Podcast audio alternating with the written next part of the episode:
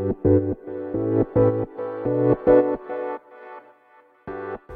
はようございます。なつきです。今日は学ぶ時にやめたことをテーマにお話ししようと思います。これは何かというともったいないっていうね考え方をやめました、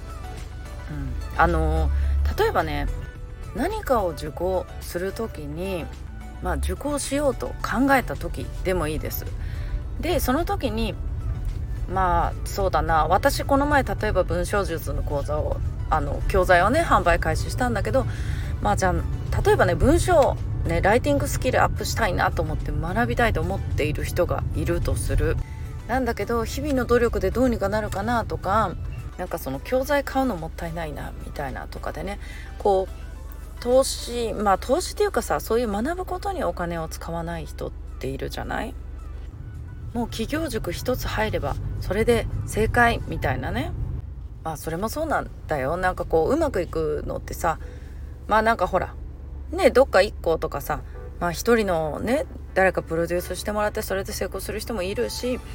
まあやっぱりそのスキルをね身につけたくてやる人もいるしただこの自分で必要だと感じているのにお金がもったいないっていう理由でやらないのはもうめちゃくちゃ損するなっていう風にね私は思っていて例えばねそこでまあいくらか使ってね勉強したとしてもまあ例えばそこで10万円ねその教材にね買ったとするでもさそのスキルをね身につけるじゃあそれをさそのね自分はさ基本のルールもわからないのにそれをじゃあ独学で学ぼうとしてさめちゃくちゃ時間を費やすわけじゃん。その間にじゃあその学ぶのに、まあ、文章とかってさ日々の、ね、練習大事だから、まあ、3ヶ月例えばねかかったとするじゃあその3ヶ月の間にさ、ね、学んで上達したかもしれないその期間をさ無駄にしてるじゃん。そしたらさ3ヶ月で知るね自分でやったら知るものを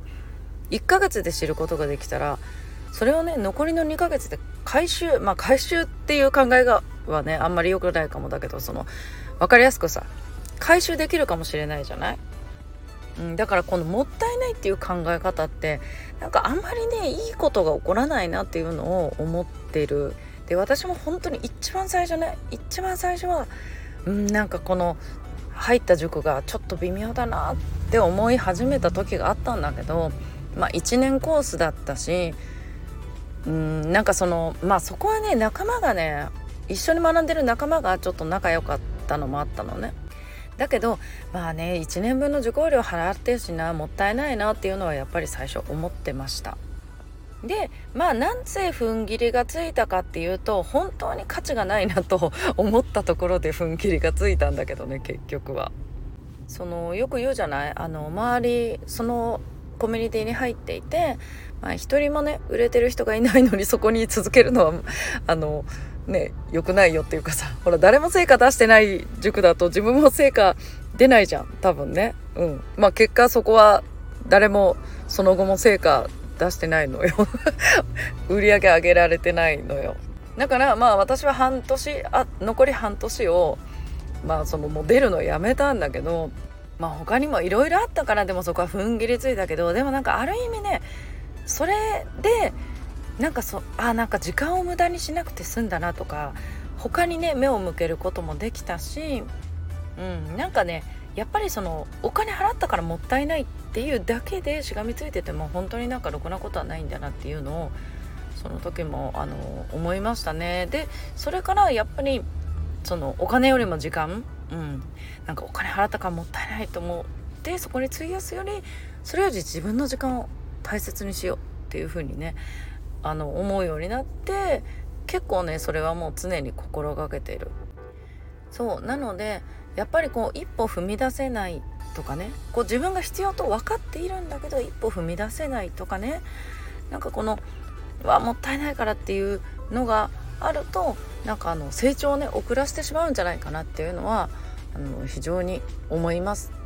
はいということでね今日はあの学ぶ時にねやめたことについてお話ししていきました。それではね皆さん今日も素敵な一日をお過ごしください。またお会いしましょう。